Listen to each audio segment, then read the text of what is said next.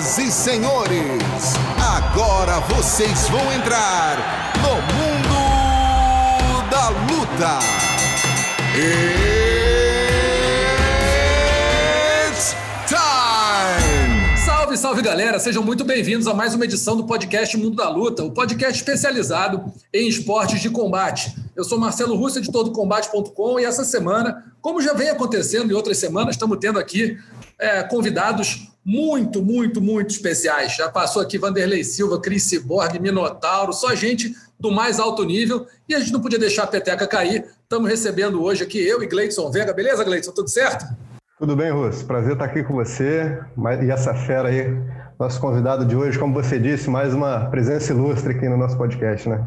Mais uma presença ilustre, o cara que pode ser, e se Deus quiser, será o próximo campeão do peso meio médio do UFC, o primeiro brasileiro a ganhar esse cinturão. Estamos aqui na torcida. Gilbert Burns, Gilbert Durinho, tudo bem, irmão? Como é que você está?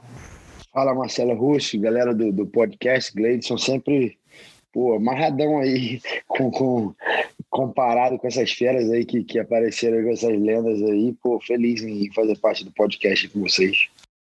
Está sempre aqui com a gente, já não é a primeira vez. Vamos bater um papo muito bacana com o, o Durinho sobre né, o UFC 258, luta principal contra Camaro Usman, disputa do cinturão do peso meio médio. Durinho, vou começar contigo já fazendo a pergunta que todo mundo quer saber: como é que é estar nessa expectativa, faltando tão pouco tempo, depois de tudo que rolou? Teve Covid, teve adiamento de luta, teve tudo.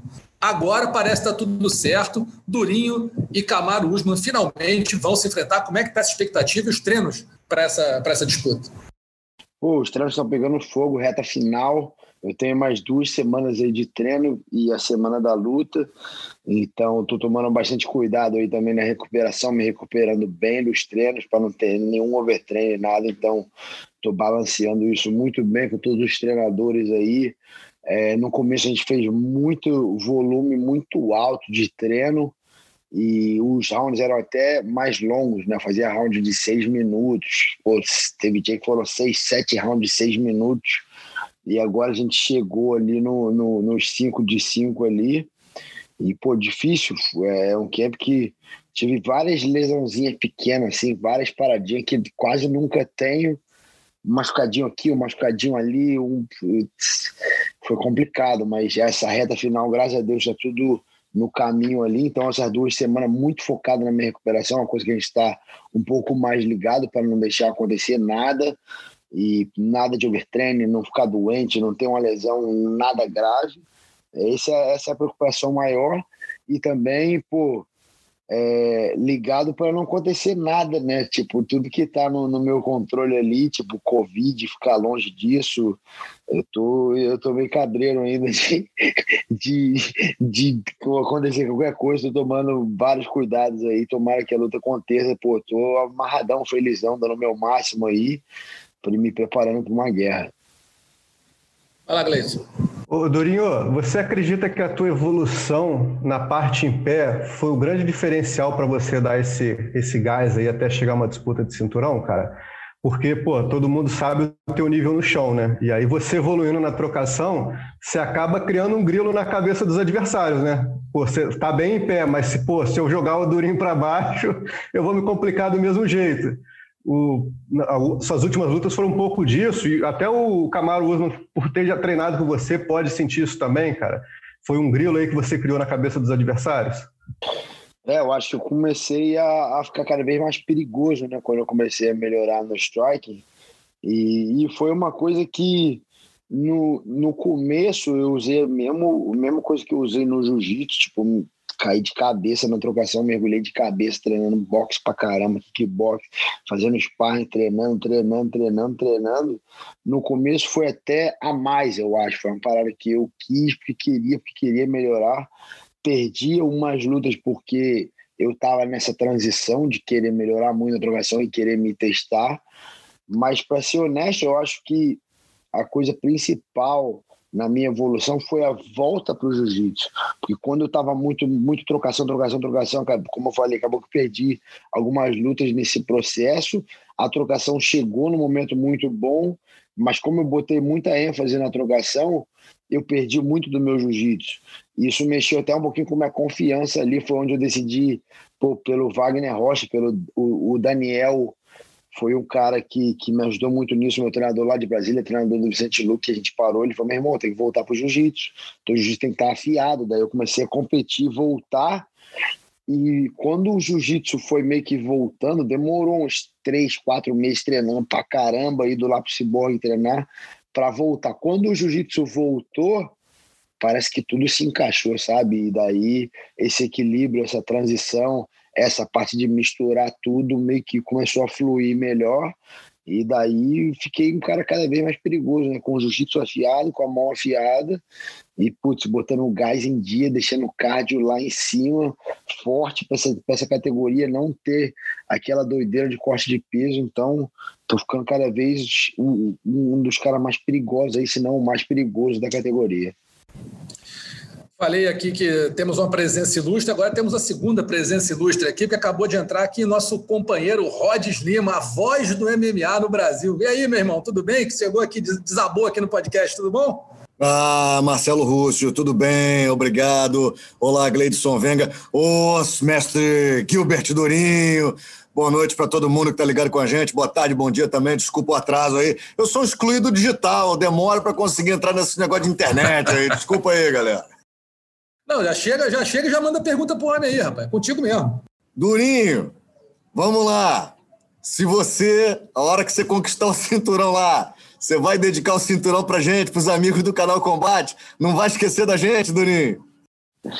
Nunca, nunca. Galera do canal Combate aí sempre dando aquela força. É, esses dias, Rod, a Bruna, minha esposa, ela, ela mostrou a foto de uma vez que eu fui na rádio você lembra desse dia que eu fui lá na, na rádio? É, e tava você e a Aninha, e meu filho tinha tipo, putz, moleque tinha, devia ter uns 3, 4 meses ali. E por acaso tava eu e o Demian lá. Isso aí tem uns, putz, uns 7 anos, 7, 8 anos. Eu tava anos, nesse dia aí. também, cara. Você tava, o Gleidson tava, tava nesse dia também, é verdade. Eu e, era putz, faixa roxa ainda, Durinho. Nossa, eu lembro. E agora Hoje ele é faixa preta, casca grossa. E ele tá me devendo um treino desde aquela vez. Quando for pro Brasil, eu vou cobrar. Por favor, faço questão de se amassar, amarrotado pelo senhor, sensei. Vamos fazer, tá marcado. Durinho, falando um pouquinho do, do teu tempo de treino é, na mesma academia que o Camaro, vi uma entrevista agora sua recente, acho que foi para o MMA Fighting, que, ou MMA Junk, não lembro agora. Você fez assim uma conta por alto em mais de 200 rounds de sparring com o cara. Isso aí te deu uma certa, uma certa tranquilidade ou nem tanto? como, é que, como é que é isso na, cabeça, na tua cabeça? Tá tendo treinado tanto com o cara que você vai disputar o cinturão agora, daqui a pouco. Ah, então, é, o Henry, várias vezes, o Henry é um cara bem old school e ele falava: hoje em dia não tem essa, vai ser todo mundo contra todo mundo. Peso, se você for peso pesado, vai treinar com o cara mais leve, você segura a mão, tenta usar velocidade. Se tu for o cara mais leve, treinar um cara pesado aí, que você tem que usar a velocidade e não tem essa, e não tem tempo. O tempo quem vai determinar sou eu, vai fazendo sparring. E, tipo, eu treinava com ele direto. O Camaro também dava nessa, tinha os pesos pesados, tinha, a gente corria, mas nesse dia andava para correr, tipo, do Anthony Johnson, do Tyrone Spong. a gente foi aprendendo a se virar no meio do treino, meu irmão. E correr, e ficar com a mão alta, bater e sair, tentar não levar golpe desse cara, fazer a transição. E eu, eu treinava muito com o Camaro. Então, fizeram essa pergunta, como é que... Quantos pais você fez com ele? Eu falei, ah, putz treino com o cara desde 2012, 2013 ali, até mais Ups. ou menos ano passado. A gente fez vários sparring, então. Cara, eu, eu não, é difícil falar se me ajuda ou se me atrapalha, porque ele também fez sparring comigo, ele é. também vai lutar contra mim. Então, eu acho que a gente conhece muito o ponto forte, ponto fraco um do outro, e aí eu vou tentar trabalhar no ponto fraco dele, vai tentar trabalhar no ponto fraco meu, mas como sendo dois caras duros em várias tipo, bem completos, vai, vai ter uma hora que eu vou ter que trabalhar no ponto forte dele, é o que eu estou me preparando a mais para trabalhar no ponto forte dele e no meu ponto forte. Mas vai, vai ser guerra. Eu vejo ali que vai ser uma luta duríssima, como eram os treinos. Eu nunca tive treino fácil contra ele. Ele também nunca teve treino fácil contra mim. E vai ser guerra. Eu estou me preparando para uma guerra aí. Acho que eu tenho mais armas de terminar a luta pelo meu estilo, pelas finalizações e pelo poder de nocaute, mas ele, por outro lado, é um cara que tem no ponto forte dele a dominância ali, né? Ele domina bem, ele coloca a luta, ele consegue se adaptar mesmo quando ele está em, em, momentos difíceis, ele consegue fazer essa adaptação e botar a luta no ponto forte dele. Então, estou me preparando para uma guerra. Fala, Gleison. O, o, o Durinho, existia é, além do, do, respeito natural entre vocês, né, existia alguma relação de vocês fora dos treinos, assim, de amizade tudo? E mudou alguma coisa depois que vocês começaram a entrar em rota de colisão, cara, de, de se enfrentarem de fato mesmo?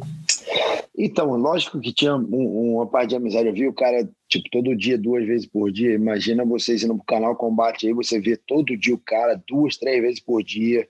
É um, um, um parceiro de trabalho ali. Lógico que vai ter uma amizade, vai ter um respeito e tal. Não tinha nada tão a mais do que isso. A gente se via direto e a gente, a gente fazia corner da galera. Ele já fez corner meu, a gente já se esbarrou várias vezes em, e a gente treinava bastante. Então tinha lance da, da minha. Do, do, a gente tem filho mais ou menos na mesma idade ali, de ter festinha de criança, da gente estar junto, mas nunca foi um cara, tipo, muito além do treino, assim, de, de ter amizade, de ligar, trocar ideia. Nunca teve muito assim, mas eu via ele todo dia. Então tem, tem um respeito muito grande, tem uma amizade de treino, assim, um companheirismo de treino. Tem sim, já tem muito tempo que eu não falo com ele. Desde que marcou a luta, ele apareceu na academia duas vezes, uma antes da primeira luta e uma logo depois que, que, que, que ele tinha ganho do Mais Vidal, depois de mais ou menos três semanas ele apareceu na academia. E, putz, fica um clima meio chato, né? Um clima meio esquisito, a gente se cumprimenta tal, fala, mas nada, nada demais assim, mas deu uma, deu uma esfriada, né? O clima fica meio diferente. A gente não vai jogar tênis, a gente não vai. É. A gente vai sair na mão, né? Vai lá, Rod. Durinho, é um card grandioso, né? Você vai estar lutando, além, obviamente, você fazer a luta principal, é, só, só por essa situação já é, já, para você já é uma responsabilidade grande, talvez uma das maiores da sua vida.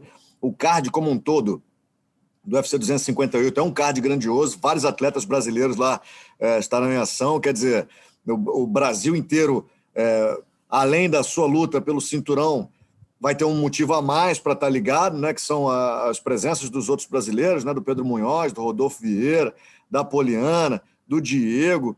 É, você sente uma responsabilidade maior em estar tá lutando num evento grandioso para o povo brasileiro, é, não só pela, pela, pela disputa do cinturão, mas também por ter tantos outros atletas do Brasil em ação? Tem diferença isso para você?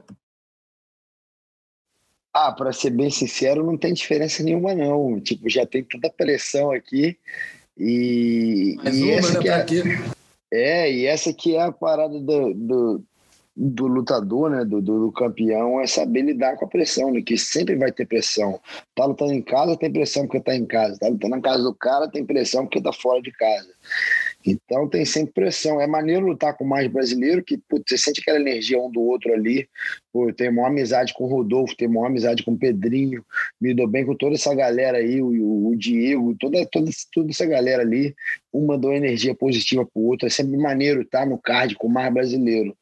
Mas dessa pressão aí, não, cara. Eu não tenho pressão nenhuma é, muita gente está mandando mensagem, eu já nem gosto, sabe? Mensagem, tem mensagem que eu nem vejo. Cara, oh, não vai dar uma. Vai fazer que nem o Borrachinha, não, né? Tipo, como se o Borrachinha quisesse ter perdido a é. luta. Né?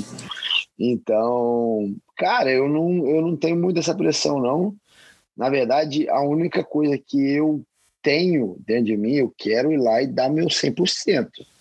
E eu sei que dando meu 100% eu vou estar muito perto de, de, de, de trazer essa vitória e e é isso, a minha pressão, a única pressão que eu tenho é de tentar controlar tudo que eu posso controlar, tipo peso, dieta, treino, descanso, é, tá com a cabeça boa, tá fazendo minhas técnicas de, de, da psicologia que eu tô fazendo ali para chegar lá com a cabeça boa, tranquila, entrar na minha zona, ter meu melhor aquecimento, chegar lá na hora e dar o meu máximo. É isso que eu quero fazer.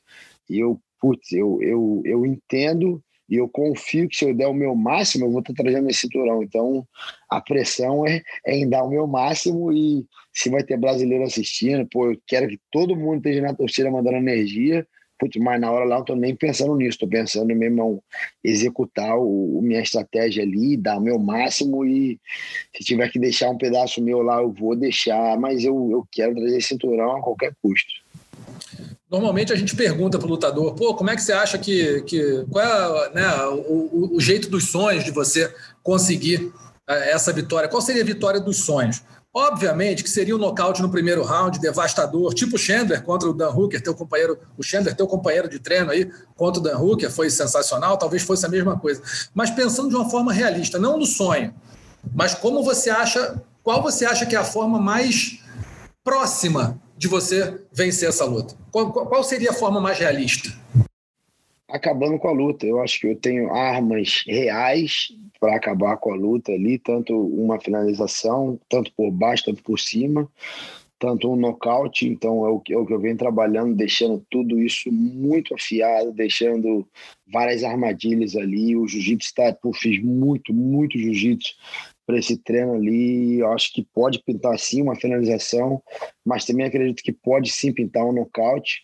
Então eu o jeito que eu visualizo ali é eu acabando com a luta às vezes eu vejo nocaute, às vezes eu vejo finalização, às vezes eu vejo pegada de costa, às vezes eu vejo armlock por baixo, às vezes eu vejo uma chave de pé, guilhotina, tipo, vejo muito jiu-jitsu ali, mas também vejo uma mão entrando pesada ali e botando ele para dormir ali, mas preparando ao mesmo tempo, me preparando para uma guerra, que o negão é muito duro, pode ser que a mão entre e não machuque, pode ser que eu não acerte a mão e não entre, pode ser que, meu uma finalização ali, às vezes quase peguei, acabou o tempo, às vezes, putz, ele escorregou e saiu, e eu tenho que lutar 25 minutos ali, então eu tenho que deixar, eu tô, o que eu estou tentando fazer mentalmente e fisicamente também é estar tá me preparando para qualquer situação, sem me frustrar, focado, buscando a luta, mas eu creio que eu posso sim acabar com a luta. Ô, Durim, a gente viu porra, nas últimas semanas, né, cara, uma galera do jiu-jitsu se juntando por aí na tua área para treinar junto, né, cara? Foi, se não me engano, Bochecha, Rodolfo, cara de sapato. Você participou desses treinos aí ou você fica concentrado só no teu? Ou eles treinam muito longe de você? Ou você gostaria de fazer parte de um treininho desse? Eu participei, teve um dia, o dia que a Flow Grappler foi lá filmar, eu não tava mas eu fui lá, já fui lá várias vezes, treino com o Rodolfo direto. É, trouxe o Rodolfo na Serra para fazer um wrestling também, para dar um treino lá com a gente. É, treinei bastante com o Rodolfo, treinei bastante com o Bochecha, treinei com cara de sapatos umas duas, três vezes. Treinei, estava lá no meio desse treinão ali. Na real, eu sempre botei muita pilha pro Bochecha mudar para Flórida e treinar aqui. Na, agora que ele começou a querer vir mais e gostou bastante. E pro Rodolfo também, eu boto uma pilha pro Rodolfo continuar competindo no jiu-jitsu ali, principalmente uma luta sem kimono. Mas ele mora lá em Orlando, o treino lá não é tão forte. Eu botei uma pilha para ele mudar para cá também. Mas, putz, é sempre bom, é uma parada que eu venho fazendo muito.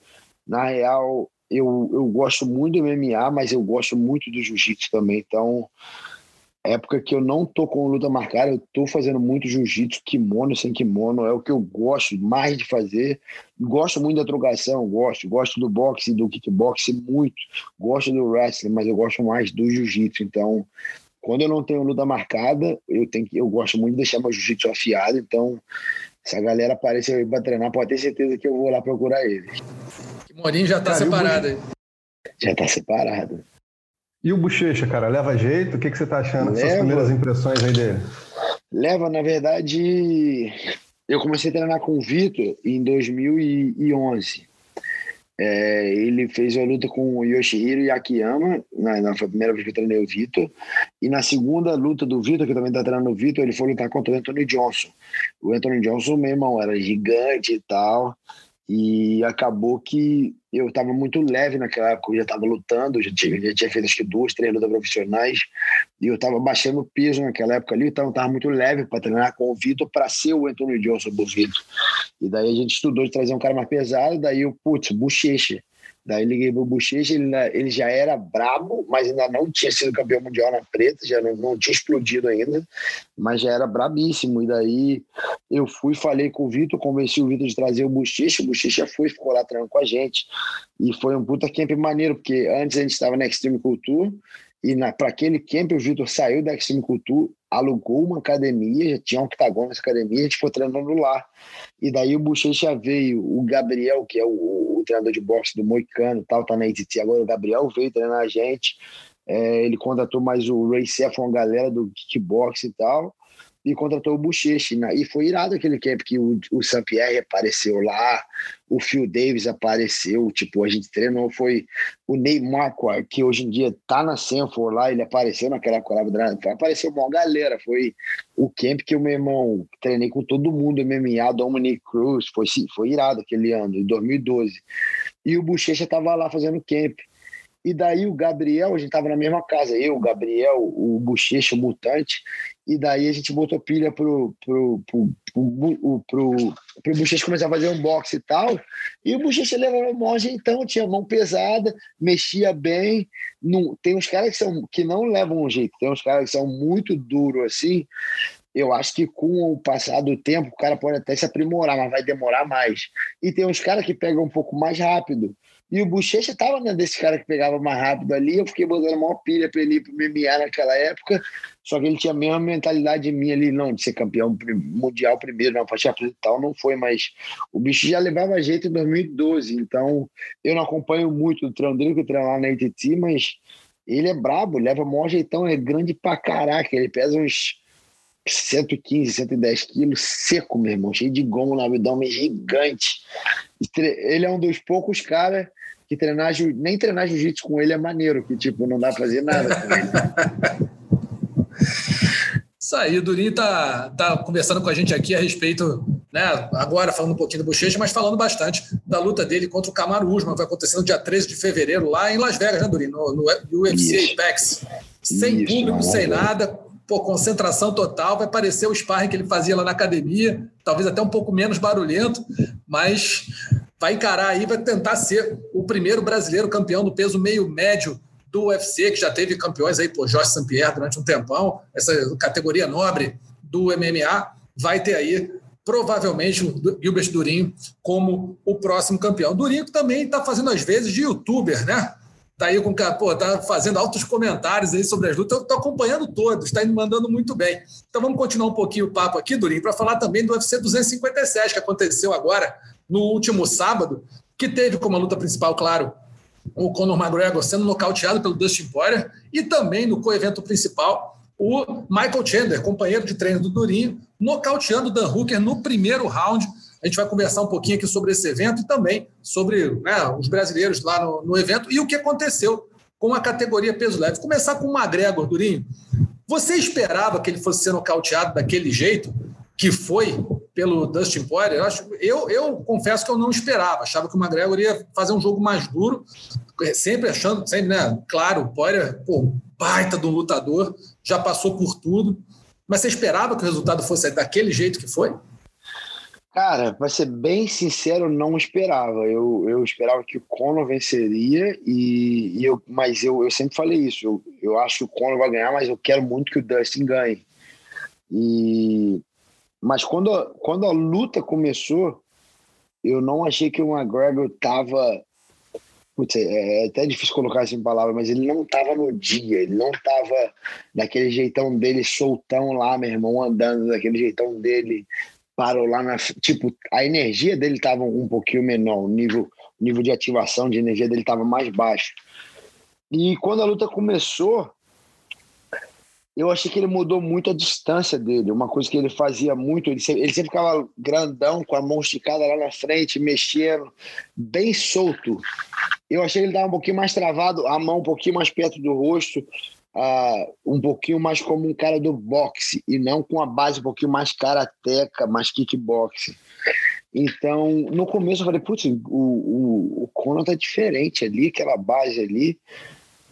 Aí o que me veio na hora é que, putz, ele pensou que a luta ia ser fácil, que ia ganhar do, o que a impressão que me deu.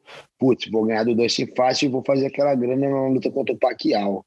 Então a impressão que me deu foi que ele estava fazendo muito boxe, menosprezando um pouquinho o Dustin e fez muito sparring de boxe e estava mais como um boxer e não como um cara da MMA.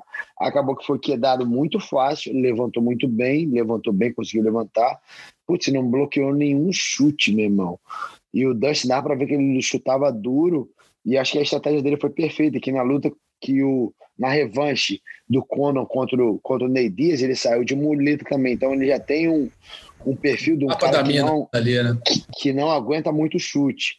E, putz, o Dustin, o Dustin chuta duro, meu irmão. O Dustin começou a dar bicuda nele. E eu já tomei esse chute no, no, no tornozelo ali. Chute na panturrilha dói pra caramba, meu irmão. Tipo, eu vou. Atrapalha a tua movimentação inteira. Ah, né? Não, e dói, meu irmão, que ele pega no nervo ali, às vezes a perna fica meio dormente. Ele é o. o todo, tudo na luta dói, vamos ser bem sinceros. É. Só que o chute na panturrilha é uma das coisas que mais dói. Chute na panturrilha e golpe no corpo dói pra caramba. Dói de tipo te incomodar, te, te deixar mais lento, arrancar sua energia. E quando eu vi ele tomando aquele monte de chute ali, eu falei: ah, meu irmão, o Continco me deu uns três chutes daquele ali. Que eu falei: meu irmão, não posso tomar mais chute, não. Já vou e vou dar de volta nele. E no, no, no, Gunnar Nelson também, dei vários chutes nele. A canela dele dava arregaçada depois da luta. O Taron Uber ficou acho que uma semana, dez dias sem andar depois da luta, por causa do chute na panturrilha que eu dei nele. É, putz, tem vários, e tem várias histórias dessa aí. O, o, o Aldo no, no, Aldo no né? Faber. O é. Douglas é. Lima deu no Ben Askren, dava em todo mundo esse chute. Então é um chute que machucou pra caramba. Eu achei, o que eu achei que a estratégia do time do Dustin Poirier foi a melhor que teve. Vamos chutar a perna dele.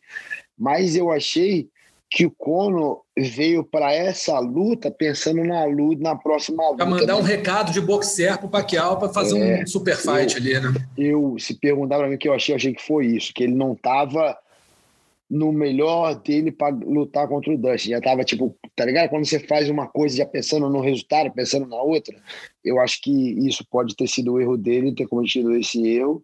Eu achei mais ou menos que, que foi aí o erro do Conor. É Mas, o Durinho, é, você viu o Conor dominando a luta até aquele momento derradeiro ali?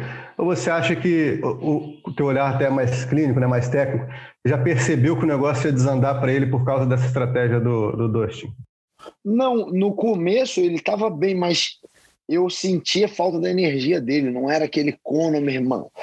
Tipo, sei lá, é uma parada que dá para sentir a energia do cara ali. Eu sentia ele um pouquinho mais apagado, eu acho que mudou um pouco e o Dusty, meu irmão, tomou várias bombas ali, segurou a onda e, putz, eu acho que a estratégia dele foi boa. Eu acho que teve esses dois. O Dustin soube segurar a onda quando o bicho apertou para ele ali.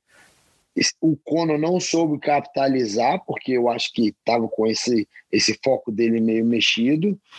Mas, putz, o Dustin mandou bem demais ali. Mas eu achei, respondendo a pergunta, que o Cono entrou um pouco diferente, sim. Mesmo dando a pressão, não era aquele cono preciso, não meteu nenhum chute no corpo ali, não, não fez tanta coisa, não chutou tanto, faltou muito chute. A base dele estava diferente.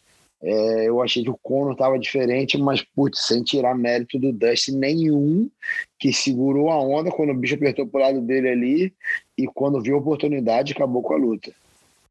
Pode, vai lá. Durinho, é, vou fazer três perguntas, você responde, se puder, por favor, também no embala aí. Lutar no início do ano é ruim, né? Porque final do ano, a galera já está no clima de despedida, aí vem Natal, vem Réveillon, não sei o quê. Putz, o cara já tem compromisso início de janeiro. Eu sei que o lutador profissional tem que estar tá focado na, na sua luta, não importa quando seja. Mas você acha no seu íntimo que é ruim lutar no início do ano, nos primeiros dias de janeiro? Ponto. Segunda pergunta. McGregor tomou aquele chute na perna lá, os chutes foram minando. Vocês já analisaram aí que é ruim, é um ponto fraco do McGregor. O que fazer para reforçar, então, qualquer, com qualquer lutador que tenha como ponto fraco o que é musculação, é, um tratamento específico para absorção de chutes nas pernas? Segunda pergunta. Terceira e última, juro que eu não vou falar mais, desculpa aí, galera. Estamos é... aqui para falar, mesmo. MacGregor Paz e Amor, um cara comentou isso na minha rede social. MacGregor Paz e Amor não funcionou. Eu, particularmente, gosto desses malucos, assim, Romário, Edmundo no futebol, aquela galera que provocava e tal. eu gosto do estilo do McGregor também. O Paz e Amor a gente viu que não funcionou muito. No estilo do cara, do McGregor, tem que voltar aquele McGregor malucão? O que, você acha aí? Desculpa aí, eu me estendi, galera. Então, eu acho que, putz, eu tava amarradão para fechar essa luta, o Rods, que podia colocar ela qualquer dia, Natal, Ano Novo, dia do meu aniversário, não tava nem aí. Quando marcasse, eu tava feliz. E marcou no, no, no começo de fevereiro, como você falou, no começo do ano ali. Cara, eu, eu, acho, eu acho bom, porque deu para curtir o Natal, não, não comi que nem um doido, lógico, estava na dietinha já, eu comendo um monte de doideira ali, eu comendo salmãozinho e tal, saladinha, comida ali, comi carbo normal, mas estava bem limpinho, é, e a galera arregaçando na sobremesa ali, eu só passo olhando. Uma rabanada no leite condensado? Nada, não, canela, não comi nada. Não, meu problema é doce, se eu comer doce eu, eu fico gigante, então o doce eu corro. Aí, mas pô, foi tranquilo, é, não foi nada assim, ó, tipo, deu, eu achei que foi, deu, eu aproveitei Natal do mesmo jeito, só não comi que nem um doido, na real foi até mais saudável ali pra mim. É, ano novo a mesma coisa, putz, eu, mas eu gosto sim de começar o ano já lutando, porque eu sou um cara bem ativo, eu, na verdade, eu tenho os meus objetivos bem claros, que eu quero fazer na minha vida, de tudo que eu quero conquistar, mas eu, eu tenho que ter esse objetivo pequenininho no meio ali, tem que ter uma competição de jiu-jitsu, tem que ter uma paradinha no meio ali para me dar um, um gásinho a mais. E, putz, lutando no começo do ano, pô, lutando em fevereiro, der tudo, vamos na melhor possibilidade. Ganhei cinturão, não machuquei nada. Mesmo o Júlio, eu já defendo cinturão. Julho deu tudo certo, aconteceu nada. Novembro, dezembro, já estou lutando de novo. Então, começar o ano lutando, eu acho uma boa, acho a melhor coisa. Mesmo que eu tenha que me abdicar um pouquinho de Natal, Ano Novo e tal, não, tem, não vejo problema nenhum. Ficou amarradão que dá para fazer três lutas e não tem caô. É, a outra pergunta foi do, do Conor, já não, foi do. Do chute nas pernas, como fazer para melhorar a absorção então, de... Chute na perna é o seguinte, Rods. Tomou o primeiro, vai, o primeiro já dói não pode tomar o segundo. Essa aqui é a parada. Tomou o primeiro, já pensa em bloqueio, vai ter que bloquear. Tem um, uma saída desse chute também. Até o putz, um amigão meu que, que deu problema com ele aí, o Erwin Rivera. Ele que, que putz, tem um problema de esquizofrenia com ele, tá no hospital agora, a gente está ajudando no caso dele aí. Ele pegou uma luta em cima da hora contra um moleque da 15 MMA, o Giga que, que Giga de Kazi. Tikatsi. Isso. E, meu irmão, o Giga deu uns dois calf kick nele que eu falei, nossa, esse doeu pra caraca. Depois do terceiro, depois pode até soltar essa luta lá, depois do terceiro ele pulava, meu irmão. O cara dava o chute, quando o chute estava vindo, ele pulava e a perna do bicho passava por baixo. Então, calf kick, o, o chute na panturrilha é o seguinte: tomou o primeiro, tudo bem, primeira vez o cara mandou muito rápido, não viu, não pode tomar o segundo. Tomou o segundo, não pode tomar o terceiro. Daí, daí tem variação. Você pode checar o chute, você pode contra-golpear, você pode pular. Eu fiz uma dessa com o Kutienko ali, o Kutienko tava me chutando, bro. eu dei de volta nele, ele me deu um, eu dei de volta nele, ficou naquela briga, eu dava, ele dava, consegui bloquear o primeiro e já tava doendo pra caraca. Aí eu falei, sabe o que eu vou fazer, meu irmão? Vou dar minha panturrilha pra esse cara, não, que ele vier chutar, vou derrubar ele.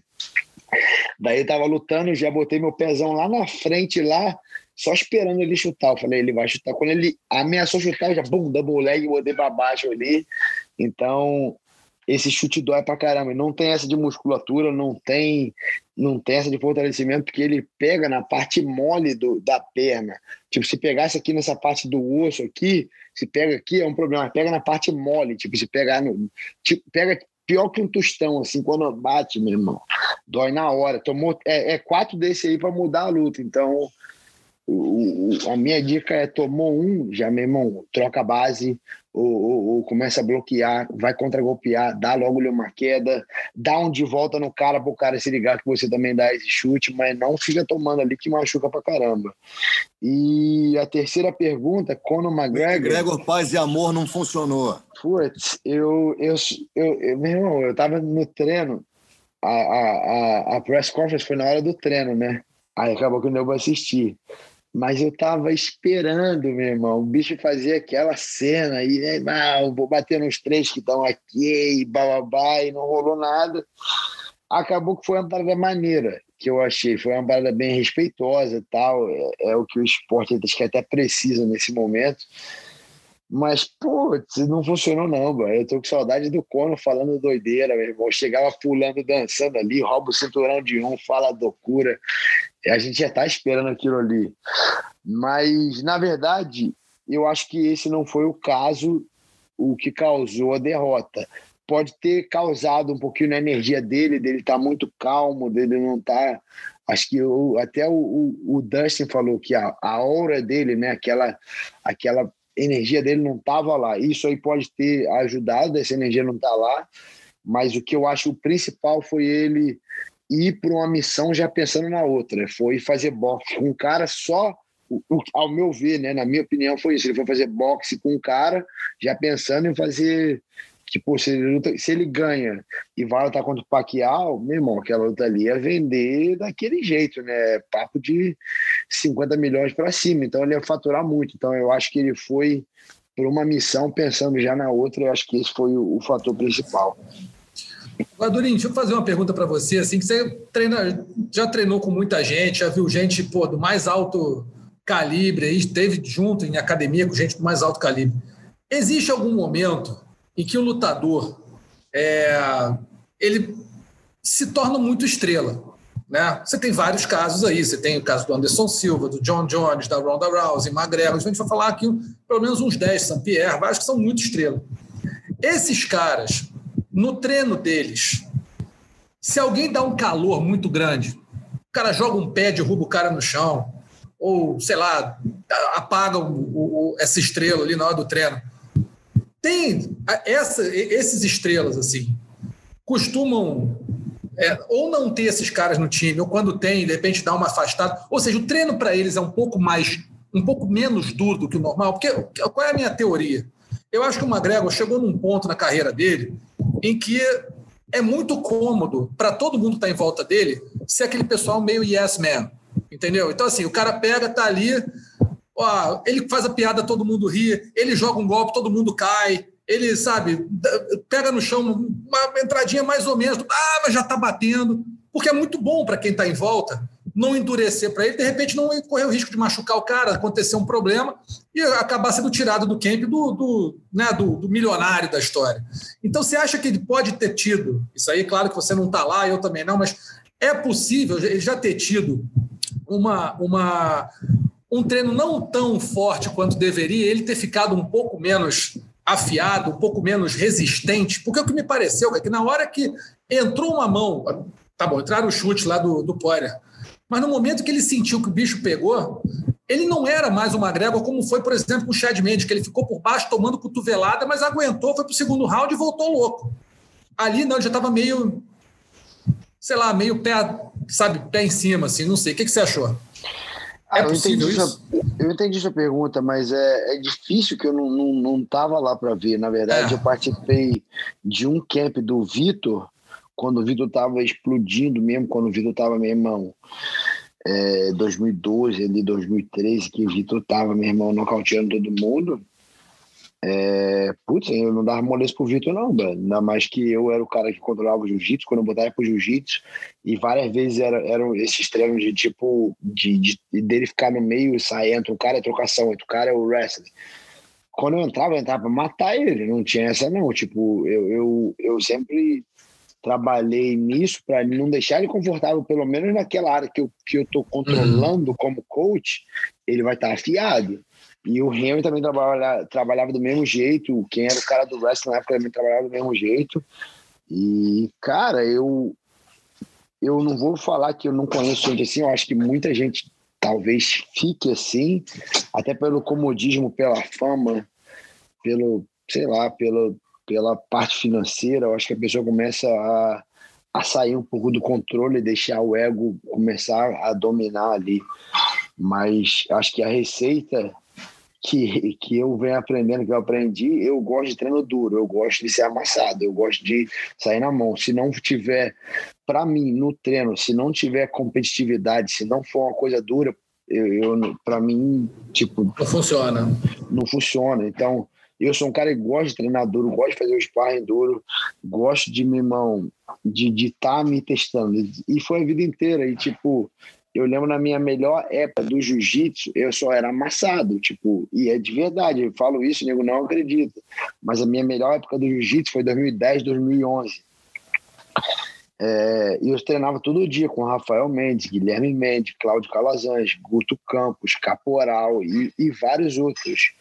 E, putz, meu irmão, era difícil, tipo, tinha um dia na um, a gente treinava duas a três vezes por dia.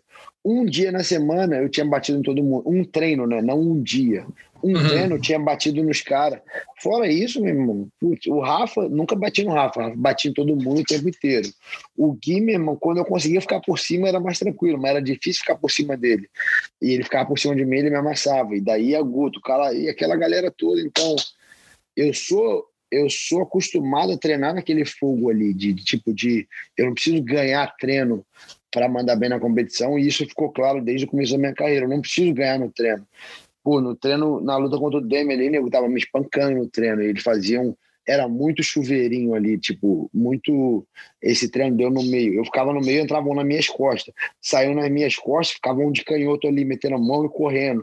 Aí daqui a pouco trocava, o cara me botava na grade. Tipo, era muito treino, era terror o tempo inteiro. Às vezes, eu, graças a Deus, meu, meu condicionamento estava muito bom. Mas tinha dias que, meu irmão, que eu cansava e o treino era o maior terror. Eu falava, caraca, não posso lutar assim não, meu irmão. mas, mas eu sei que eu não vou lutar contra aqueles caras. Eu sei que não vai ser aquilo. Então eu não tô nem aí se o treino for duro e se eu não ganhar o treino. Eu não tenho ego nenhum no treino. Quero cumprir uhum. aquela meta. Então, mas eu acho que tem muita gente que não faz isso. E é difícil eu falar de cada um, porque, putz, eu não estava lá claro. vendo, mas, mas o, o que. Mas é uma situação possível. Lógico, é, é uma, algo lógico, que acontece. Lógico. Eu já ouvi falar que vários camps é assim, tem, tem, tem eu não vou citar nomes, mas tem, hum. tem, tem vários caras que eu treino nessas academias de, de jiu-jitsu aqui da Eu vou em várias academias treinar, vou no Cyborg, vou no Wagner, vou, vou em várias outras academias. E por acaso eu vejo caras que treinam na ITT, aparecem lá e tal, treinou com esse cara. E nego, putz, eu treinei com esse cara pra caramba pra essa luta. Mas aí, na metade do, do camp, ele já não quis mostrar comigo. Porque, tipo, na metade o cara quer estar um pouquinho mais confiante. E eu não tô nem aí, pode me amassar o treino inteiro, se for o treino bom para aquela luta eu vou fazer. E, putz, eu não vou lutar contra aquele cara, aquele cara tá me deixando pronto. E, e, eu, e foi minha vida inteira no jiu-jitsu, o cara me amassava o treino inteiro, mas eu tinha aquela, aquela para, putz, eu não vou lutar contra o Rafael mesmo na academia. E minha cabeça era, Pô, enquanto eu tô fazendo bem com o Rafael, os caras não vão me. Posso estar apanhando o Rafael, mas aquele cara não é o Rafael. Então, uhum. vou estar tá treinando, vou estar tá treinando. Imagina um dia que eu estiver fazendo bem com o Rafael, o que eu vou fazer com esse cara? Então, vamos embora, vamos continuar e vamos continuar. Era a minha cabeça, é até hoje. Mas é muito difícil o cara chegar e. Até o Dana White falou isso, eu, eu até falei no, na edição de domingo do podcast, que eu estava até meio preocupado, que eu estava concordando muito com o Dana White, estava começando a ficar meio, meio nervoso. Mas assim, na hora que ele falou, ele falou uma coisa que para mim foi muito, foi muito correta, que assim, é muito difícil você ser selvagem chegando para lutar com um iate de 300 pés, 18 quartos, ganhando, sei lá, cento e poucos milhões de dólares no ano, é, deitando em lençol de cetim, cama né, feita sob medida, hobby de, de seda, né, enfim, uísque próprio. Na hora que você Cara, precisa ser selvagem, talvez o, o conforto te atrapalhe um pouco. Né? Eu não sei que o Mayweather tá, já estava assim há, há 10 lutas antes de se aposentar e ele fez é 50 0 lá. Então, o, o, Cristiano Ronaldo tem isso aí tudo, chega lá, treina pra caramba, dá o melhor dele. E a, gente, a gente vai falar vários... uns 5, 6 aqui, talvez. É, não, né? vamos, e se, dependendo do esporte, a gente vai falar vários ali. Se for pro futebol, se uhum. for pro.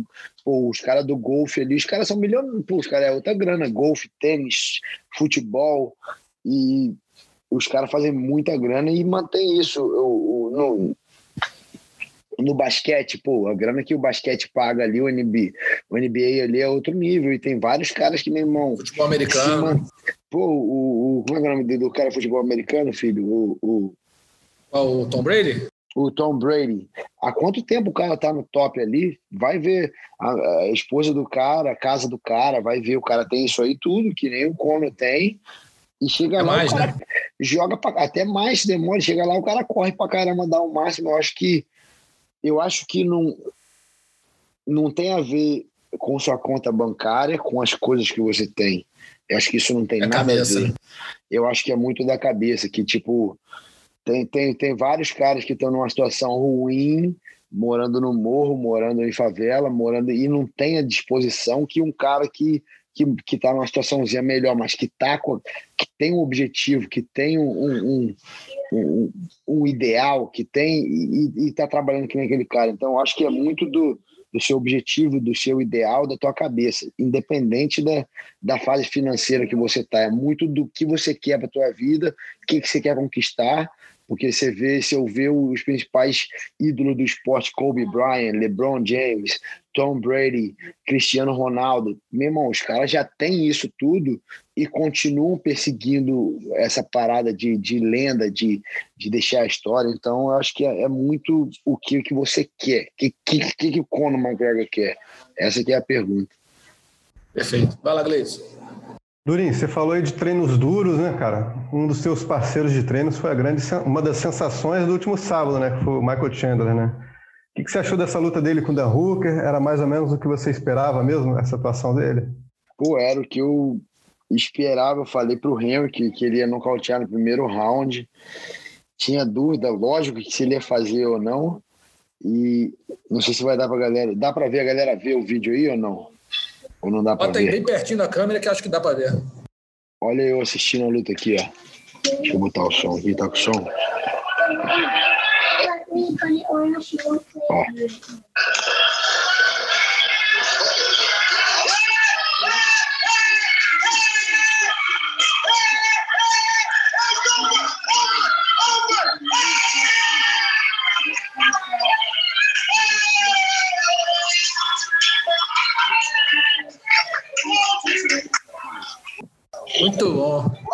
Pô, então, fiquei amarradão.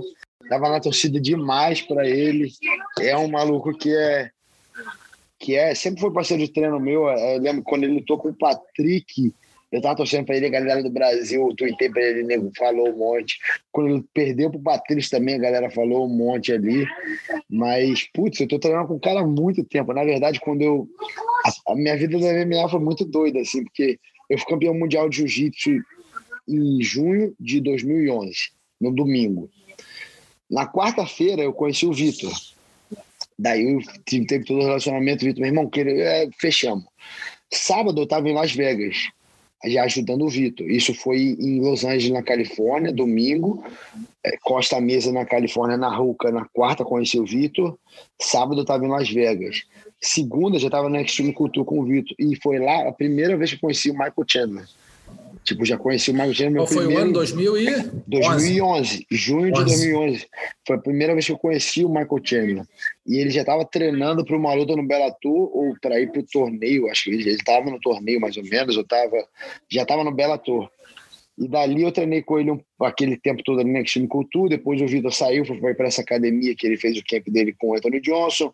E depois o Vitor, depois da luta do Anthony Johnson, ele devolveu esse espaço. Daí o Dominic Cruz estava lá em Las Vegas fazendo o camp dele, fazendo o The Ultimate Fighter contra o Uriah Faber. A gente já estava nessa academia na Throwdown treinando com o Dominic. O Michael Chandler estava lá também. Foi até quando o, o, o Dominic teve a primeira machucado no joelho, ele estava lá na hora. Foi o Wilson Reis, estava nas costas dele, foi jogar ele de lado, o joelho do moleque estourou ali, feião. Teve que fazer várias cirurgias. Depois nunca. Depois começou essa novela dele da cirurgia, foi lá nessa academia. E aí eu conheci o Michael Chandler lá, depois o Michael Chandler ficou treinando com o Dominic Cruz, depois eu vim para Flórida com o Vitor, comecei a treinar na Black Zillion, não deu um ano, um ano e meio, Michael Chandler veio para Black Zillion. Então eu conheço o Michael Chandler, pô, tem muito, muito, muito, muito tempo. Desde o meu primeiro dia de MMA eu conheci o Michael Chandler. Então a gente sempre tem esse relacionamento, respeito e tal. E, mas aí as paradas foram as coisas foram aumentando mais, meu. Daí a Black Zillion rachou, a gente foi para Combat Club, fomos para Hard Knocks, pum, Sanford. E agora a gente está na Sanford. E, putz, já tem mais ou menos uns dois anos, mais ou menos, que eu venho treinando cada vez mais com o Michael Chandler.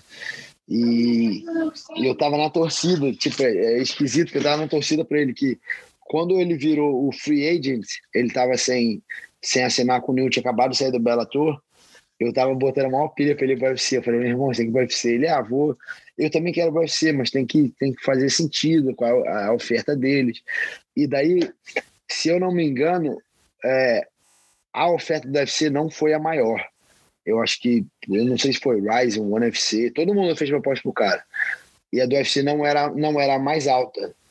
E eu falei, putz, ele não deve ir, então, putz, que bosta, blá, blá. Aí acabou que ele, bum, assinou com o UFC. Eu falei, caraca, que maneiro. Ele falou, ah, meu irmão, eu quero lutar contra os melhores. E daí a gente tá na, na expectativa, vai lutar com o Justin Gage. Tava falando isso na academia um tempão, vai lutar com o Justin Gage. Daí o Justin Gage fala, ah, tô com a mão quebrada. Daí a gente vê o cara esquiando lá, tô com o joelho machucado e tá... Eu falei, meu irmão, os caras não querem lutar, não. E daí, pum, Dan Hooker. Aí eu falei, putz, The Hulk é o mais chato para lutar com, com o Michael ali, que o bicho é grande pra caraca e tal. Comprido, ameaça. Ainda mais eu, eu já perdi pro The Hulk, não dava nem pra ficar falando muito ali. Aí eu falei, pô, luta chata, meu irmão, mas acho que dá pro Michael ganhar. E, a, e daí eu, meu irmão, eu te falei, tava fazendo manopla tem umas duas semanas, semana uhum. antes dele viajar, no Octagon com o Henry. E a gente fazendo a manopla, meu irmão, manopla do Henry boa pra caramba, e a gente no gás. Aí eu já tinha acabado e eu tô assistindo o Michael fazendo. Irmão, no final, tipo, depois de uns cinco rounds de manopla, assim, o Michael tava na velocidade com a mão pesada, assim, eu vi o boom na manopla. Eu fiquei olhando, eu falei, caraca, o maluco tá, tipo, na vontade, no gás, no cheio. Eu falei, eu não falei pra ele, mas acabou o treino, eu falei pro Henry, se esse maluco lutar assim, vai nocautear esse cara no primeiro round. Aí o Henry, meu irmão, tava batendo duro demais, maluco, nunca senti tão duro assim, não. Falei, se ele lutar assim, vai nocautear. Primeiro round, tô te falando. Daí o moleque foi, falando com o Henry todo dia, e o Henry falou, ó, oh, tá daqueles jeitos, tá, tá naqueles dias, meu irmão, acho que vai... Aí eu assisti, daí eu fiquei mais nervoso ainda assistindo a luta, e, putz, felizão que o maluco chegou lá e, e porra, que, que estreia no UFC, que ninguém do Bellator que chegou assim fez a estreia do jeito dele. Difícil, eu acho que o Justin Gage teve uma estreia desse jeito também, quando ele nocauteou o Michael Jones também, que treinava com a gente. Mas não foi no primeiro round, não foi desse jeito. Foi uma guerra, foi o quarto round, uma loucura, uma lutona. Mas o Michael Chandler, meu irmão, dominou ali. E acho que foi para a história essa estreia dele. É, todo mundo está falando que a estreia dele é comparável só a outras duas ou três estreias, né? Do Anderson contra o Chris Lieben e do, do Cigano contra o Verdun, né? Foram duas estreias excelentes mesmo, que, Verdade. assim, são essas três aí que o pessoal está falando. Falaram também do McGregor, mas, mas o McGregor já foi contra o, contra o Marcos Brimage, que não era um cara yeah, tão, não, tão, bom né? quanto os outros, os outros, né? Agora, hein, Rod? Está até te colocar nesse papo aqui.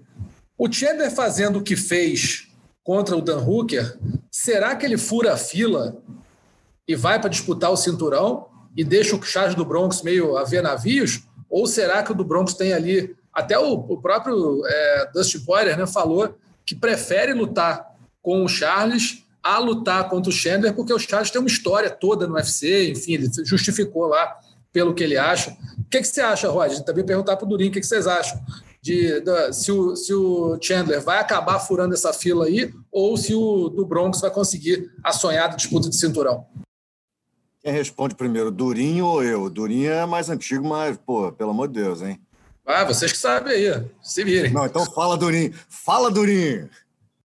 Então, eu acho que é, o Dana White tinha deixado um pouquinho mais para o Chandler ele falou, não, o Michael Chandler contra o Dustin, blá, blá, blá. Mas quando o Dustin entrou lá e falou que queria o Charles, eu, eu acho que ele botou o Charles na boca ali. Eu, acho, eu achei que com a performance... E o Dana falando, ficou mais pro Chandler, mas quando o Dustin falou, ah, eu não quero lutar contra o Chandler não, chegou agora, acabou de ganhar do cara que eu já tinha ganho, por que eu vou lutar contra ele? Então eu acho que o Charles ficou mais na boca lá. E, e para mim é mó complicado, que o, eu gosto pra caramba do Charles, mas eu treino com o Michael Chandler também. Eu quero que os dois cheguem lá. Lógico que eu quero que o Charles seja campeão, mas, pô, também quero que o Chandler seja campeão. Então eu fico na, na meio de, dos dois ali, no meio do corredor, mas eu acho que o Charles está na frente pela declaração do Dustin e e acho por merecimento também, tá merecendo pra caramba ali. Mal bem, o Marco Chandler acabou de chegar, chegou bem. Eu vi a atualização do ranking lá, ele é o quarto no ranking agora. É, tá na frente do Tony Ferguson, tá na frente do Conor, tá na frente do Rafael. E acho que o Dustin virou número um, Justin Gage número dois e Charles Oliveira número três. Mas eu acho que a, a luta pro cinturão, que deve ser que lógico, eu achando que o Khabib vai vagar aquele cinturão, vai ser entre Charles do Bronx contra Dustin Poirier, e daí devem colocar Michael Chandler contra o Justin Gage para lutar contra Exatamente, o campeão. Exatamente, porque eu acho que luta, né, cara? Que luta. Não, que, que luta. Para mim, o Chandler contra, contra o Dustin Poirier vai ser uma briga de maluco que eu quero assistir. Só que eu quero assistir o Charles primeiro contra o Dustin. Uhum. Mas o Justin Gage contra o Michael Chandler vai ser outra briga de maluco. É, não. Essa categoria está sensacional. Eu acho, eu acho que poderia ser no mesmo dia. Cinturão é, linear, abrindo o cinturão linear, é, Dustin Poirier contra Charles Oliveira e o Common Event, o, o Justin Gate contra o Michael Chandler, os dois vencedores lutam na prova. Mas para mim é o evento para vir aí, vamos falar para ali ju, é junho, julho, né? Que eles fazem o, é, o faz Semana o... da UFC ali. Isso. Se Deus quiser, a Covid já, já foi embora e a gente podia ver isso aí com, com plateia. Assim, público, né? Putz, O que, você acha, Rod? Eu acho que o UFC não deve, minha opinião, não deve dar o mesmo, cometer o mesmo erro que cometeu com o Jacaré. De ficar segurando o jacaré ali para disputar cinturão, ficar segurando, segurando, o jacaré perdeu o time, perdeu o time é, com relação ao Charles do Bronx. Eu acho realmente que, minha opinião, Charles do Bronx tem que disputar cinturão agora, próximo, não tem por que não disputar. Chandler está chegando agora, um renomado, não sei o quê, um grande astro, mostrou que veio no UFC logo na sua primeira luta, mas eu acho que é, a vez agora é, é do nosso Charles do Bronx. E realmente essa categoria está lotada de grandes astros, eu acho que não, tem, não há nenhuma pressa nenhuma necessidade de, de colocar agora o Michael Chandler para disputar cinturão, entendeu? Eu acho que ele, ele pode esperar um, ali umas uma ou duas lutinhas a mais, aí a vez é do Charles do Bronx. Não acredito que o UFC vai cometer o mesmo erro que cometeu com o Ronaldo Jacaré. Gente, isso é na minha opinião, tá certo? E parece que realmente o Nurmagomedov não volta mais, né? O, o Dana White, eu vi li lá no combate.com, Dana White desistiu de, negociar. Não há dinheiro no mundo que, que faça o Nurmagomedov voltar a lutar, né? Então, vai fazer com que eu queime minha língua, que eu falei que todo mundo tem um preço. Falei isso ao vivo lá no A Bibi parece que não tem, né? Todo mundo tem. Khabib tem. Khabib tem. Qual é o preço dele? Khabib tem. E o preço dele, eu já tinha pensado nisso e o DC falou. O preço dele vai ser quem bater no Islam Makachev, o Khabib volta para vingar o moleque. Tu acha mesmo? Durinho, Durinho. Aí não é dinheiro. Aí eu acho que a gente não está falando de dinheiro. Mas tem, mas tem um preço. Tem, é, é, honra, é verdade. Honra. É honra. Vai na o honra. dinheiro vem junto no caso, mas, pô, é, eu acho que é mais pela honra mesmo. Mas é, eu, acho, eu, acho que, eu, eu, acho que essa, essa análise do Durinho foi perfeita. Eu acho que realmente, eu falei na, na edição passada, eu acho um, um baita de um absurdo se o Charles do Bronx não disputar o cinturão agora. Acho que o cara vem de oito vitórias. Oito tá vitórias seguidas. Certinho. Ele tá fazendo, fazendo certo. Tá, tá fazendo começou certo. a falar tuitar em falar, inglês ali. Pois é, mas, tá cara, ótimo, mas se, ele, se não ele. der certo, vai é um dar, baita de um absurdo. É um baita não, de um absurdo. Vai, vai dar mas, certo. Mas enfim. Digamos, Charles do Bronx vai lutar contra o Dustin Poirier no evento da, da Semana da Independência Americana, 4 de julho, voando, beleza. Eu acho que o UFC não vai colocar no mesmo evento, porque ele queimaria um main event muito bom, né? O, o Chandler contra o Poirier. Pode botar, sei lá, um mês depois. E não faria muita diferença para uma próxima disputa de cinturão. Eu, eu colocaria para explodir ser... o evento já e já para ter os, os próximos ali já fechados para acabar. É porque essa categoria é do, é do Conor, é do Khabib, então eu acho que para fã, Dustin, Dustin Poirier contra o, o Charles Oliveira vende, mas globalmente precisa de mais, um, mais uma coisa assim, então e aí automaticamente já garante aquele eventaço do final do ano, né? É, aí final do ano já, Pode meu irmão... Cara, a verdade é que essa categoria aí é aquela que, se você pegar os, o top 10 dessa categoria e jogar dentro de Alcatraz, vai ter presidiário pulando na água, né? Vai. É isso. Não, e, você, tira, você, tira, você tira os top 4 ali, né? A gente tem Khabib, é, aí vai Dustin Poirier, Justin Gate, Charles Oliveira e, e, e o Michael Chandler. Tira Michael agora. Chandler. Você tirou. Aí entra Tony Ferguson, Conor McGregor, Rafael dos Anjos, Dale, tipo, meu irmão, mesmo tirando os cinco, só tem Os brabo outros ali. cinco já são top 5 Meu irmão, Os outros cinco também. são brabo, tipo Tony Ferguson, Conor McGregor, Rafael dos Anjos, Dan Hooker, ainda tem, ainda tem mais. Eu falo, caraca, que categoria Tem, tem. embaçada. Essa categoria aí é terrível, cara. Essa categoria é terrível. Então, por isso que eu acho que o Charles tem que aproveitar muito bem essa, essa oportunidade. Agora, agora tem que falar, ó. Ele tá mandando tem que bem, falar, tem que, agora. perturbar os caras, tem que perturbar os caras. Eu acho que ele vai ser, acho que ele vai disputar o cinturão, concordo contigo. Acho que Também o. Poirier tendo dito que ele era o merecedor por tudo que passou, lutando em duas categorias, 10 anos no UFC, recordista de finalizações, não é para qualquer um. Você ser o recordista Não é. de finalizações da história do UFC, tendo tido tanta gente boa aí. E tem 30 Pô, não é anos qualquer ainda, e novão ainda. Pois é, né? cara, Já não é- pois é, novo, cara. Já tem anos de luta ainda, sinistro. Pô, tem pelo menos uns 5 anos aí em alto nível, com certeza. Não, dá para Então, acabar assim, é- esse. Ele, ele, ele é o cara que ele consegue deixar esse recorde dele inquebrável, que ele consegue mais umas, sei lá, o moleque é bravo, mais umas sete finalizações aí. Quem vai, Pois quem é. vai ter mais finalização Pois que é. Tipo, vai, ser impossível o neguinho bater esse recorde dele.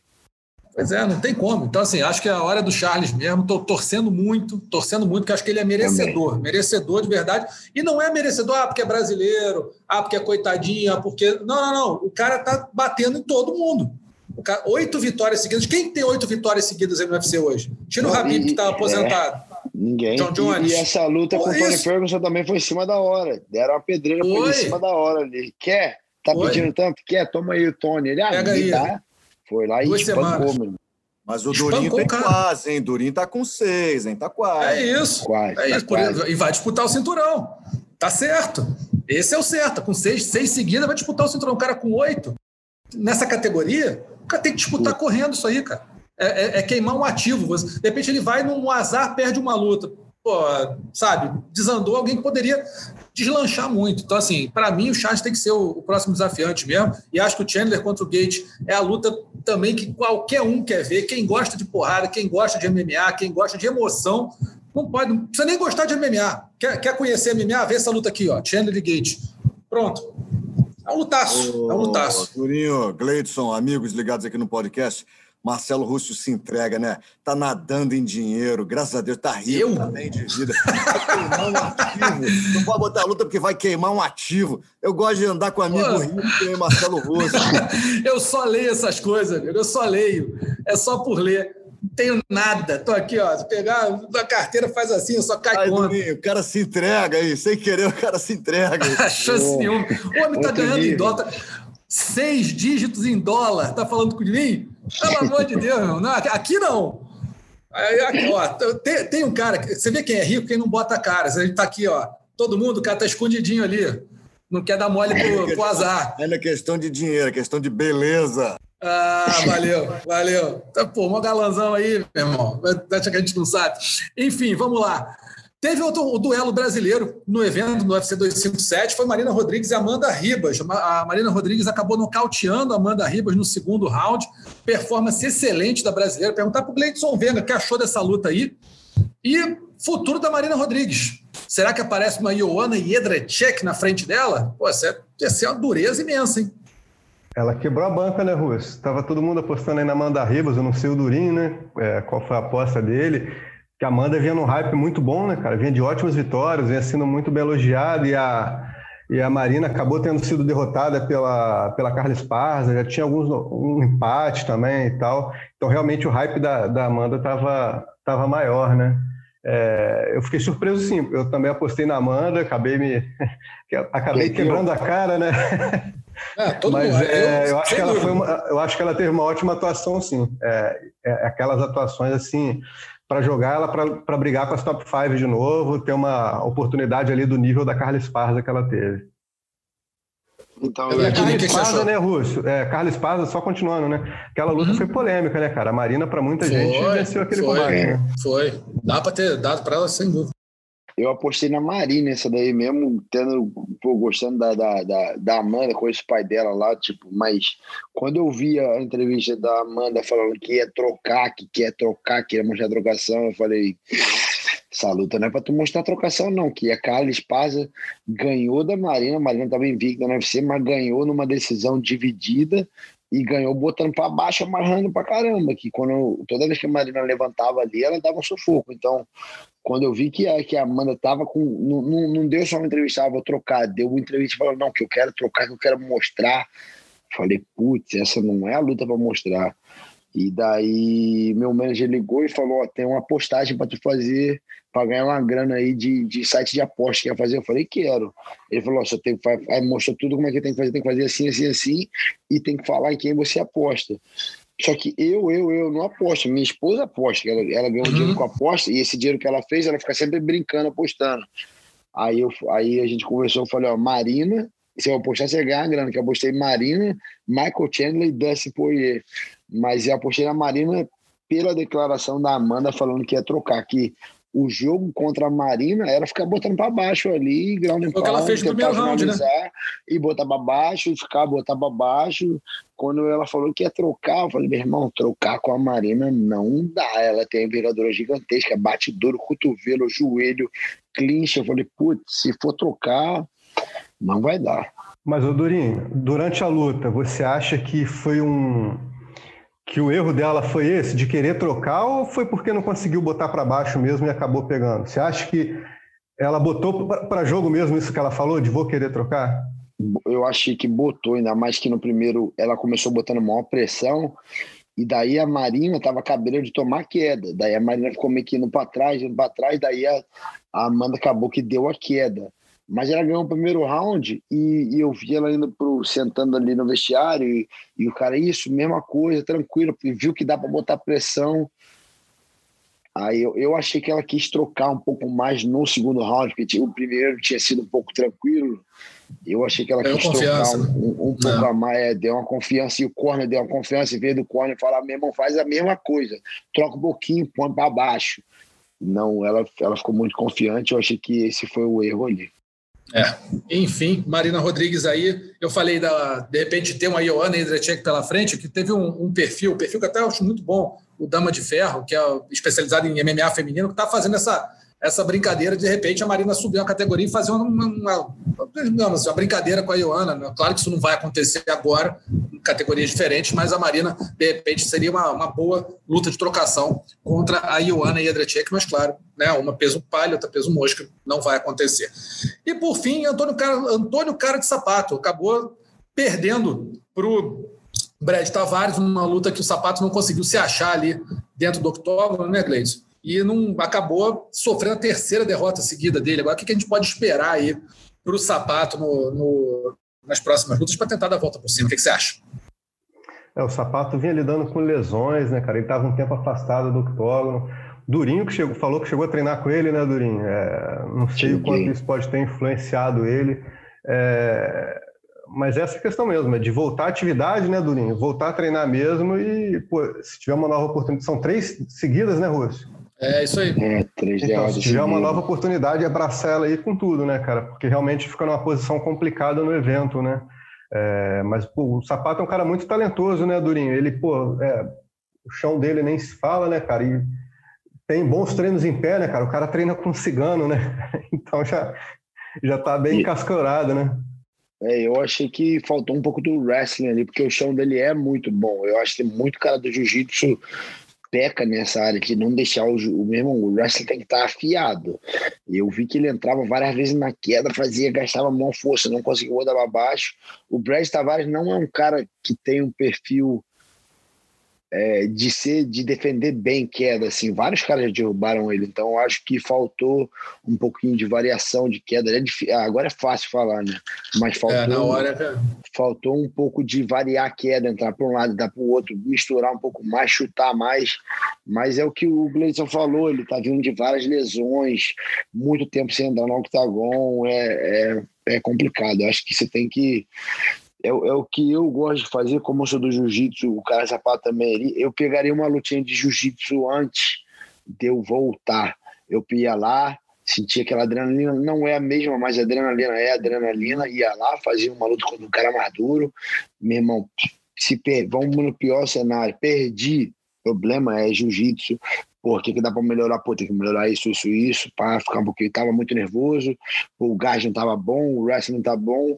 Quando que é a luta de MMA? Pô, daqui a dois meses, um mês, tá atelada para melhorar isso aqui tudo. Então, eu acho que falta voltar ativa de algum jeito, sabe? E pra gente que é do jiu-jitsu, cara, voltando vários eventos de, de luta aí, vai lá, pega uma lutinha, faz um jiu-jitsuzinho, o risco de machucar é bem menor do que do que se fosse uma luta de boxe, uma luta de kickboxing, de muay thai. Então dá para fazer e acho que ajuda a voltar para esse ritmo aí. Mas pô, ele falou que tá sem lesão nenhuma, que não machucou. Eu ia tentar voltar para ativo o máximo possível, como eu falei, faz uma luta de jiu-jitsu, ver como é que tá a situação no UFC. O UFC vai dar mais uma oportunidade, meu irmão, se prepara para a luta da vida e ganha essa luta para, meu irmão, se manter no evento ali, que é o caminho, eu acho. Concordo, concordo com vocês. E o nosso terceiro e último assunto da semana vai ser aqui a luta que surgiu né, recentemente, na véspera da gravação aqui do podcast, que é Robert Whittaker e Paulo Borrachinho. Os dois vão se enfrentar no dia 17 de abril, numa luta do peso médio, não, é, não válida nem por cinturão interino. O que, que vocês acham? Perguntar para o Rods aqui. É uma boa luta para o Borrachinho, uma boa para ele se recuperar dessa luta contra o Adesanya, encarar o, o Robert Whittaker, o Rods, ou é aquela luta que difícil para o Borrachinha também, para caramba, um ex-campeão, lutador muito completo, uma movimentação excelente, o cara com uma, uma, uma trocação ótima. O que, que você acha dessa luta aí, Rod, com o Borrachinha? É, eu acho que vai ser aquela luta que eu vou poder falar se eu tivesse escalado para narrar e com uh, a maior verdade do mundo. Vamos separar os homens dos meninos. Para o Borrachinha, vai ser o divisor de águas, amigo. Se ele passar pelo Whittaker, está mais que credenciado para né, chegar ali próximo a uma disputa de cinturão novamente. Não, ninguém pode garantir que ah, venceu o Whittaker, vai lutar pelo cinturão de novo. Calma. Mas vai ser realmente um divisor de águas. Se ele vencer. Agora, se ele perder, vamos dar mais é alguns complica, passos né? atrás, né? É. é. isso aí. Mas você acha que é uma luta, é, assim, é, é, falando do estilo dos dois, tu acha que é uma luta que o Borrachinha é, não vou dizer que sai grande se vencer, evidente que sai grande se vencer, mas é uma luta boa para o Borrachinha, um casamento bom de luta para ele, ou você acha muito perigoso? Eu sou fã do jogo do Borrachinha. É, para mim, falta assim, um detalhe que é o jogo no chão, né? Não vi ainda o Borrachinha é, no chão. Mas uhum. eu acho que é uma luta boa, sim, porque são dois atletas que são dois strikers, vão para cima, meu amigo luta boa de se ver demais e para ele eu também acho que é isso aí. Ele tem uma, uma cabeça muito forte, né? E com essa derrota, eu acho que fortaleceu ainda mais o Tomara, né? Que tenha fortalecido ainda mais essa, esse psicológico. E vamos embora. Acho que vai ser bom, sim, em todos os sentidos. Durinho, você acha que é uma luta boa para o Borrachinha para tentar se recuperar da, da derrota para o Adesanya, que foi uma, uma derrota, na minha opinião, bastante dura, bastante, não vou dizer traumatizante, mas foi uma derrota né, forte. O cara não fez praticamente nada, né? sabe disso, não conseguiu lutar o que poderia. Encarar o, o agora, que é um cara, pô, um ex-campeão e um cara muito duro, às vezes até um pouco menosprezado. Você acha que é uma luta é, boa para a Borrachinha se recuperar ou é uma luta perigosa? Para de repente você acabar não dando certo, perdendo, acaba né, dando vários passos atrás, como o Rod falou. É, aquele teste de fogo agora, que nem o Rod falou, meu irmão. Agora vai o Racha. Ganhou bem do, do Whittaker, tá na corrida de novo pro cinturão ali. Talvez tenha que fazer mais uma luta, talvez pode ir direto. Putz, mas se perder fica complicado. Mas eu acho que o Borrachinha é um cara completo. Eu, eu, eu vi que ele tá lá com o Patrício Pitbull, tá lá na Pitbull Brothers lá. Meu irmão, eu, eu, eu acompanho bastante. Nego pensa que não, mas eu tô ligado em tudo que tá acontecendo no Brasil ali. Eu sei como que é Pitbull Brothers. Eu sei que os caras têm fisiologista, tem professor de karatê, professor de, de todas as artes. Os caras fazem um trabalho muito profissional, muito diferenciado. E tem um, meu irmão, vai lá para aquela área do Nordeste, Norte, Nordeste toda lá, tem, meu irmão, tem bicho bravo pra caramba. Então, eu acho que vai ser uma boa mudança pro, pro, pro Borrachinha fazer o camp dele lá. O, o, o cara do wrestling lá, o Alba Racing vai lá direto.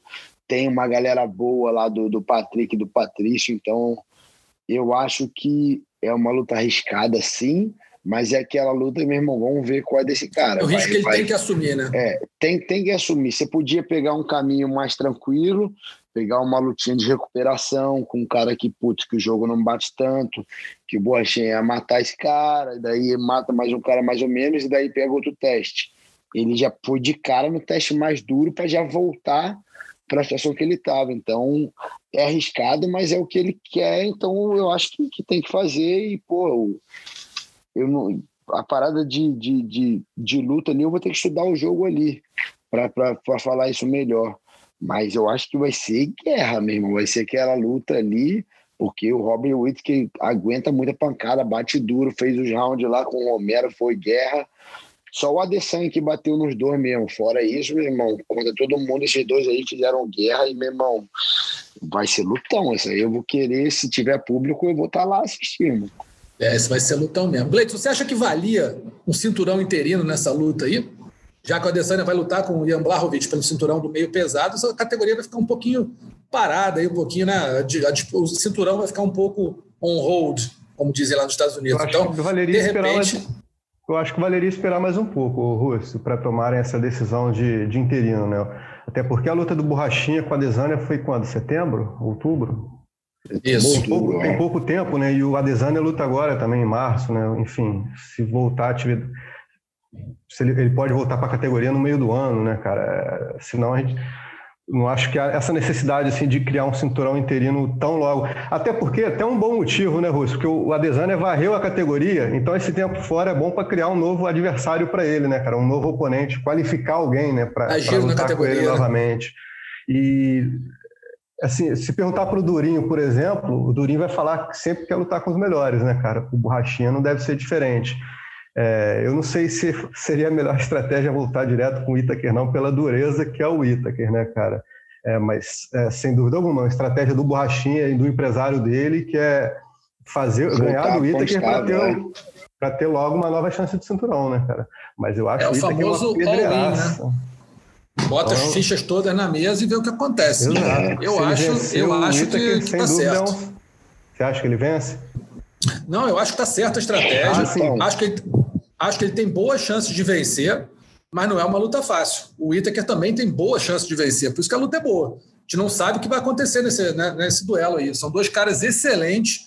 Acho que tem estilos até muito diferentes. Borrachinha aquele cara que abafa, vai para cima, se impõe. O Itaker é muito mais estratégico, tem uma movimentação muito boa, pode complicar o Borrachinha no gás se ele fizer uma movimentação que ele está acostumado a fazer, mas não é um cara de mão leve é um cara que bate, assim, é muito certeiro, na, na, ele tem uma precisão muito boa de golpe. Então, acho que, olhando para esse duelo até de estilos, de trocação, eu acho que é uma luta bem equilibrada, uma luta muito boa. Vai ser, sabe, duelo da, vai ser teste para cardíaco para as duas torcidas. E eu acho que o Borrachinha, se quisesse surpreender mesmo, tinha que pegar e meter essa luta para o chão de qualquer maneira. Ele é um faixa preta, ele sabe o que está fazendo no chão. Ele tinha que acho até que mostrar um pouco do, do, Oi? Eu acho que ele vai sair na mão. eu ser, também acho, ser... mas eu acho que ele poderia tentar surpreender. Não, tenho certeza que ele vai começar saindo na mão e ele não sei nem se ele vai pensar em levar essa luta para o chão. Mas ele vai tem armas para isso. Vai não? É mão o tempo todo? Vai sair na mão. então, melhor para todo mundo, né? Vai ser uma luta até, até mais empolgante. Mas eu ia gostar de ver se o Borrachinha puxar essa luta para o chão para tentar ver o que, que, ele pode fazer também, o que, que o Whittaker pode fazer né, de costa no chão. A gente não sabe, mas eu acho que seria, seria um, um, um tempero interessante para esse duelo. Acho que é um lutaço, foi muito bem casado. Peso médio não está tão é, empolgante assim. Tem um grande campeão, tem dois, dois ou três lutadores, Borrachinha e o Whittaker, talvez mais um, estejam fazendo é, bonito. Então acho que tem que empolgar a categoria mesmo. Achei uma baita luta, achei uma baita, um baita casamento de luta. Vamos ver o que acontece. Dia 17 de abril você vai ver aqui no canal Combate. E agora a gente vai para os destaques da semana. Vamos eleger aqui o nocaute e a finalização. Vamos falar da vergonha da semana. O nocaute da semana, acho que eu já sei até o voto do Durinho, mas vamos ver se o restante vai acompanhar. Os candidatos são Dustin Poirier contra o Conor McGregor, Michael Chandler contra o Dan Hooker e Marina Rodrigues contra Amanda Ribas. Vai lá, Durinho. Michael Chandler. Todo mundo já sabe o voto? Ah. Gleidson. Cara, eu vou de. Vou deixar para vocês decidirem. Eu vou de Dustin Poirier. Poirier. Rod, vai de quem? Ah, vou de Poirier também. Rapaz, vai empatar que eu vou de Chandler. Eu acho que o Chandler fez um, uma, mais uma, um baita do nocaute. Acertou, acho que no total, ele deve ter acertado uns quatro golpes na luta inteira, sendo um que ele derrubou e mais dois no chão. O cara mostrou Vamos uma mão de pedra. Dá a vitória pro Chandler, então, que o Durinho é o voto de Minerva, né, porra? O mais graduado é, aqui, o mais É isso, é isso. Graduado faz a diferença. Vai ficar aí no nocaute da semana pro Michael Chandler contra o Dan Hooker no UFC 257. Finalização da semana, tem duas aqui concorrentes, Juliana Penha contra Sarah McMahon ou o Mar Nurmagomedov contra o Sergei Morozov no UFC Chiesa versus Magni, que aconteceu na, no meio da semana, no dia 20. Vai lá, Durinho, qual das duas? O Mar Nurmagomedov. Também vou nessa fácil, o Mar. Gleison. Tô com vocês, então. Vou de Omar também nessa. E tu, Rod? Ah, vou voltar igual o Gleidson, cara. Onde o Gleidson for, eu vou, porque ele é o meu guru lá no jiu-jitsu. então, o Mar Nurmagomedov, mata-leão sobre o Sergei Morozov. Está aí a finalização da semana, decisão unânime aqui de todo mundo. A vergonha da semana acabou sendo, acho que não tem nem como ser diferente, o outro mano Azaitar, né? O cara foi para a Ilha da Luta, fez todos os testes de Covid, tem uma imensa de uma estrutura, Durinho já passou por lá, viu? É uma estrutura gigantesca. O UFC investiu milhões e milhões. O Dana White falou que gastou mais de 100 milhões de dólares entre tudo que envolveu a Ilha da Luta, e testagem, tudo. O cara pega, corta a pulseira, entrega para o outro maluco que estava fora da bolha. O cara invadiu o hotel, foi pular de um quarto para outro. Lambança total. Né? Acabou que o Otman Zaitar foi demitido. O, o invasor parece que fugiu do segurança. O segurança chamou ele, ele não viu, saiu correndo. Está na mão da justiça lá de Abu Dhabi, que não é brincadeira. Abu Dhabi, é, de Abu Dhabi, justiça lá não é brincadeira. E tá aí. Lambança sem tamanho, né, Durinho? O cara pega, tá com a faca e o queijo na mão, no maior evento do mundo, o cara pega, faz uma molecagem dessa, trocar pulseira para botar o parceiro para entrar, sabe-se lá para quem, invadir quarto, é tudo errado, né, cara? Putz, o período que vai, vai saber quem esse cara levou para lá, se ele, sei lá, vai que levou arma, vai que levou droga, vai que o cara tava com Covid, vai que, sei lá, leva uma bomba. É, vamos, vamos ser bem doido, vai que o cara é, leva uma bomba. De, pode ter de tudo, né, cara? Então, putz, acho que o Dana mandou muito bem de, de, de mandar esse cara embora e, meu irmão, por mim. Não volta mais. É isso aí, concordo. Concorda, amigos? Vergonhão, né? O cara achou que estava indo para a boate, porra, para dar pulseira para os amigos. O cara viajou, né? Absurdo, irresponsabilidade total dele, né? Complicou, né, Rod? Cadeia para o outro Manazaitar. Tem que ficar preso lá e, pô, sem receber visita de ninguém, trabalhando para comer, meu. É isso. Fez lambança, tem que pagar o preço mesmo. Enfim, vergonha da semana. Otman Azaitar, ali do UFC 257, caiu a luta dele e caiu também o emprego. Não estou com pena, não. Fez besteira, tem mais a que pagar. Amigos, vamos encerrando aqui o, o podcast dessa semana, agradecendo imensamente ao Gilbert Durinho, nosso desafiante ao cinturão e tomara novo futuro campeão do peso meio médio do UFC. Durinho, muitíssimo obrigado aí pelo seu tempo, pela sua atenção. Excelente papo, mostrou que está em dia com tudo que acontece no MMA. Agora é youtuber também, então faz aí altas análises. Pode seguir lá o perfil do Durinho no, no, no Twitter. Pô, várias análises muito boas. Parabéns por tudo aí, cara. Torcendo por você. Valeu, Rush. Valeu, Rod, Gleidson, toda a galera do, do podcast aí. Tamo junto. Vamos lá, terminar forte esse finalzinho de camp aí, que, meu irmão, dia 3 tem guerra. E, meu irmão, vou fazer o que tiver ao meu alcance e o que não tiver para trazer esse cinturão aí, pode deixar que, meu irmão, cinturão vem dia 13 aí, meu irmão, foram, foi, foram tantas guerras aí, tantos altos e baixos, tantos, tantos sacrifícios, perseverança, meu irmão, que vai, vai ter que ser dia 13 e vai, vai ter que vir. Valeu, tamo é junto, isso. galera. Muito obrigado, cara. Rodes, um abraço para você, amigo. Vê se aparece mais, ele tá muito mascarado, não vê aqui quase nunca. Então, vocês não me escalam muito, porque vocês Mentira. sabem que eu sou limitado tecnologicamente, tenho dificuldade para entrar nesse, nesse, negócio de internet. Mas aí, ó, Durinho, tamo juntos. Pô, vamos lá, acima de tudo, irmão, é, divirta-se. Faça o seu trabalho como você sempre faz bem feito e, pô, curtindo. Enjoy the trip, meu irmão. E, pô, e se a vitória vindo, pô, vai ser muito legal para todo mundo, tá bom? beijo no seu coração, muito obrigado. Valeu, Valeu. Russo, obrigado pelo convite, Gleidson, saudade. E, Durinho, Uh, Luciano Andrade acabou de mandar um recado para mim aqui no Zap Zap. Falou que se treinar contigo, jiu-jitsu, kimono legal, vai te passar o carro o dia que você aparecer lá na Nova União. Um abraço, beijo grande. Ma março eu tô no Rio, março eu tô no Rio, vou pegar a galera toda aí. Gleidson, obrigado, hein, amigo. Valeu. Valeu, Russo. Prazer aí falar com vocês. Pô, Durinho, boa sorte aí na luta. Sabadão de carnaval, né? Já que não vai ter desfile, Sabadão de carnaval. carnaval aqui, a gente vai ter essa alegria aí com o Durinho no sábado de carnaval aqui no Brasil. Amém. Carnaval é vai ser no canal Combate, parceiro. Vai comandar a folia. Só não pode ser remomo, tem que bater esse peso, né, irmão? bater, tá doido. Esse aqui dá pra bater tá tranquilo.